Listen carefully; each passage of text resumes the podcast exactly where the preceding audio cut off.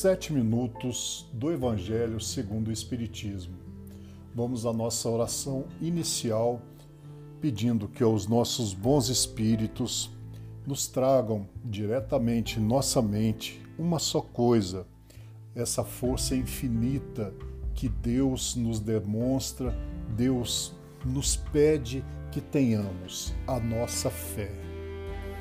E hoje já alcançamos o 11 episódio, dentro da continuação também do capítulo 23 do Evangelho segundo o Espiritismo. Toda ideia nova encontra forçosamente oposição, e não há uma única que tenha se estabelecido sem lutas. Ora, em semelhante caso, a resistência está sempre em razão da importância dos resultados previstos porque quanto mais é grande, mais fere interesses.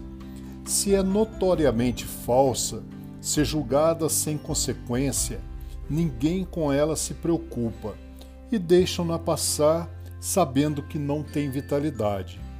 Mas se é verdadeira, se repousa sobre uma base sólida, se se entrever futuro para ela, um secreto pressentimento adverte seus antagonistas de que é um perigo para eles e para a ordem das coisas em cuja manutenção estão interessados. Por isso, caem sobre ela e seus partidários.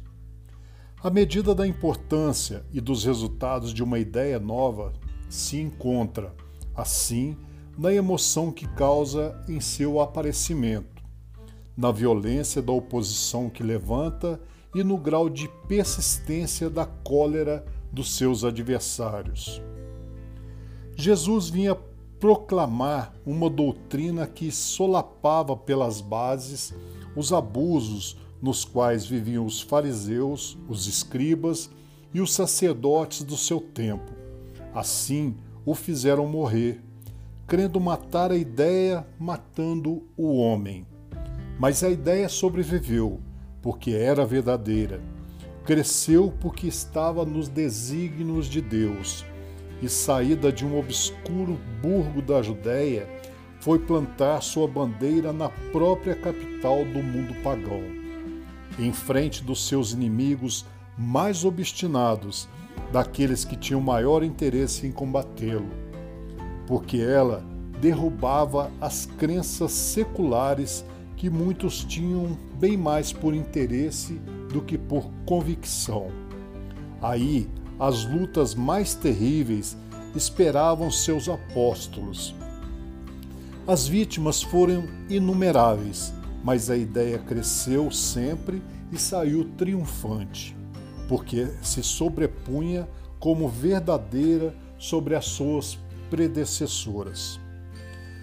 Ah, a observar-se que o cristianismo chegou quando o paganismo estava em seu declínio e se debatia contra as luzes da razão. Era praticada ainda quanto à forma, mas a crença tinha desaparecido. Só o interesse pessoal o sustentava.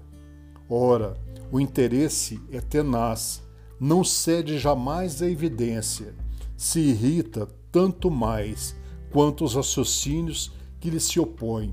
São mais peremptórios e lhe demonstram melhor seu erro. Ele bem sabe que está em erro, mas isso não lhe toca, porque a verdadeira fé não está em sua alma.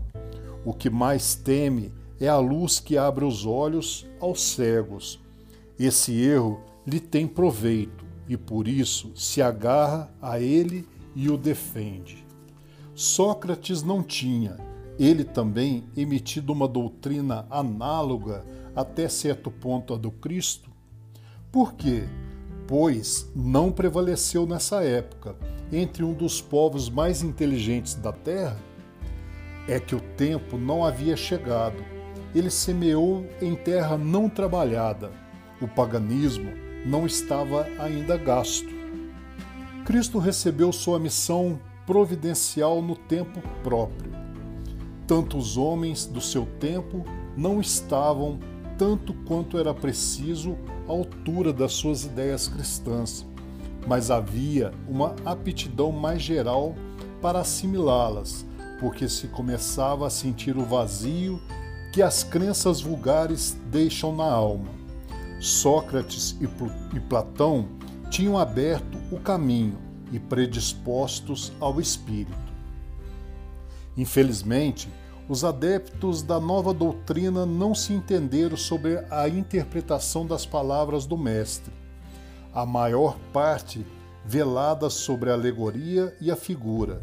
Daí nasceram, desde o início, as seitas numerosas que pretendiam, todas, terem a verdade exclusiva e que 18 séculos não puderam pôr de acordo esquecendo o mais importante dos divinos preceitos, aquelas do qual Jesus havia falado, a pedra angular de seu edifício e a condição expressa de salvação, a caridade, a fraternidade e o amor ao próximo.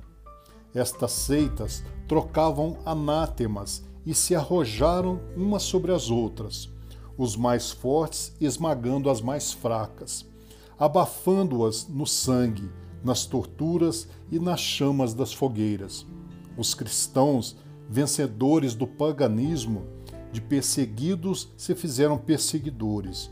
Foi com o ferro e o fogo que plantaram a cruz do Cordeiro sem mácula nos dois mundos. É um fato constatado que as guerras religiosas foram as mais cruéis e fizeram mais vítimas do, do que as guerras políticas e que em nenhuma se cometeram mais atos de atrocidade e de barbárie. Obrigado, meu irmão, obrigado, minha irmã, por mais uma vez estarmos reunidos em nome do Senhor Jesus. E eu venho, em nome de toda a falange espiritual que agora está próxima e reunida a cada um de nós, dando-nos graças, nos abençoando e direcionando para a nossa caminhada diária. Em nome de nosso Senhor Jesus Cristo, que assim seja.